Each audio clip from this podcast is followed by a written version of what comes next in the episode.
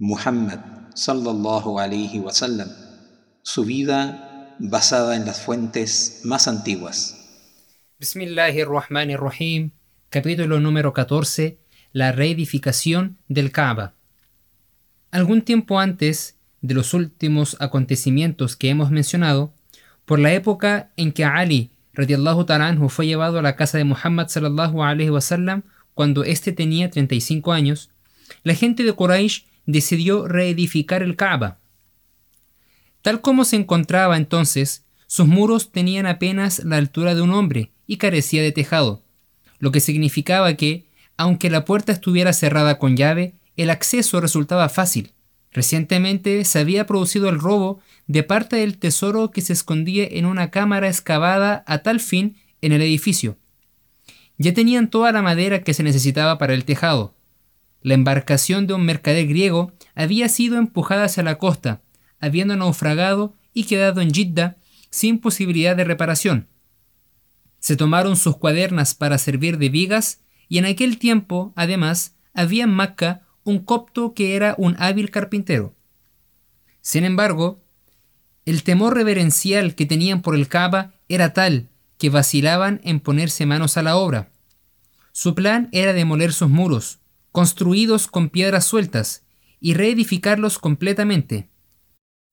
Pero tenían el temor de incurrir en la falta de sacrilegio, y sus dudas aumentaron aún más por la aparición de una gran serpiente que había tomado la costumbre de salir todos los días de la cámara para tomar el sol contra el muro del Kaaba. Si alguien se acercaba, alzaba la cabeza y silbaba con las fauces abiertas. Esto los tenía aterrados. Un día, mientras el reptil tomaba el sol, Allah subhanahu wa ta'ala envió contra él un águila, que se apoderó de la serpiente y se marchó volando con ella. Entonces, la gente de Quraysh se dijo, ahora ciertamente podemos esperar que Allah subhanahu wa ta'ala le complazca nuestro propósito. Tenemos un artesano cuyo corazón está con nosotros, y tenemos madera, y Allah nos ha desembarazado de la serpiente. El primer hombre que levantó una piedra del coronamiento de los muros fue el Mahzumi Abu Wahab, el hermano de Fátima, la abuela de Muhammad sallallahu alaihi wasallam.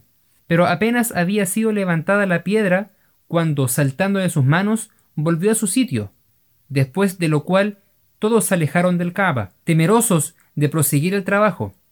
Entonces, el jefe de la tribu de Mahzum, llamado Al-Walid, el hijo del ya fallecido Mughira, cogió una pala y dijo, Oh Allah, no temas.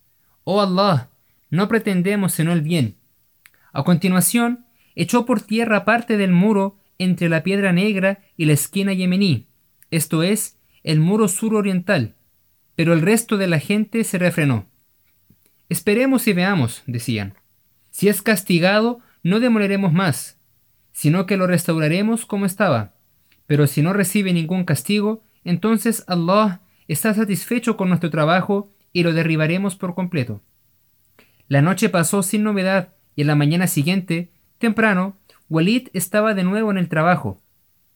Los demás, pues, se le unieron y cuando los muros hubieron sido demolidos hasta los cimientos de Ibrahim salam, se encontraron con grandes guijarros verdosos, parecidos a las jorobas de los camellos, colocados unos junto a otros. Un hombre encajó una palanca entre dos de estas piedras para alzar una de ellas, pero con el primer movimiento de la piedra una violenta sacudida estremeció todo Macca, y lo tomaron como una señal de que debían dejar los cimientos intactos. En el interior de la esquina de la piedra negra habían encontrado un trozo de escrito en siriaco. Lo guardaron sin saber qué era, hasta que uno de los judíos lo leyó. Yo soy Allah, el Señor de Bacca.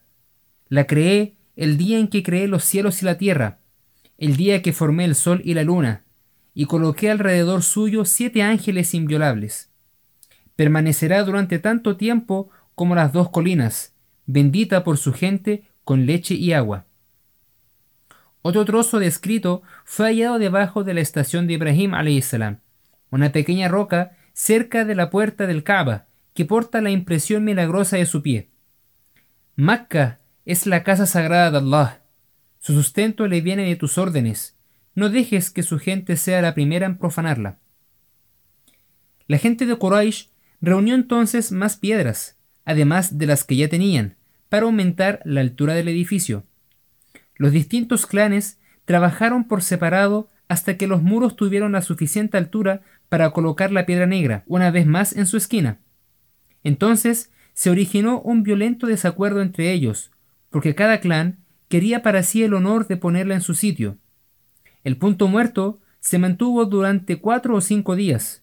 La tensión había ido creciendo hasta el punto de formarse alianzas y de comenzar los preparativos para la batalla, cuando el más anciano de los presentes propuso una solución. Oh gente de Quraysh, dijo, tomen como árbitro sobre lo que discrepan al primer hombre que entre por la puerta de esta mezquita.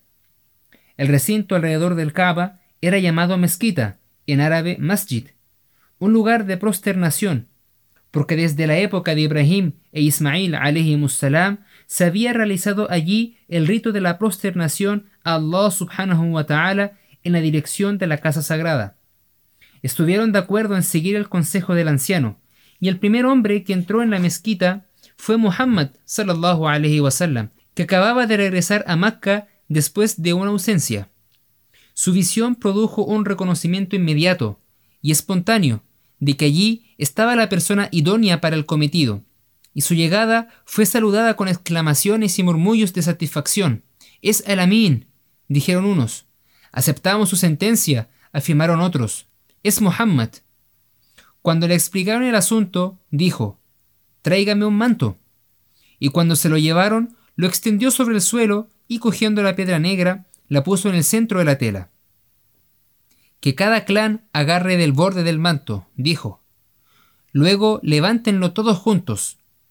Y cuando lo hubieron alzado a la altura conveniente, Muhammad sallallahu alaihi wasallam cogió la piedra y la colocó en la esquina con sus propias manos, y se continuó el edificio y se completó por encima de ella.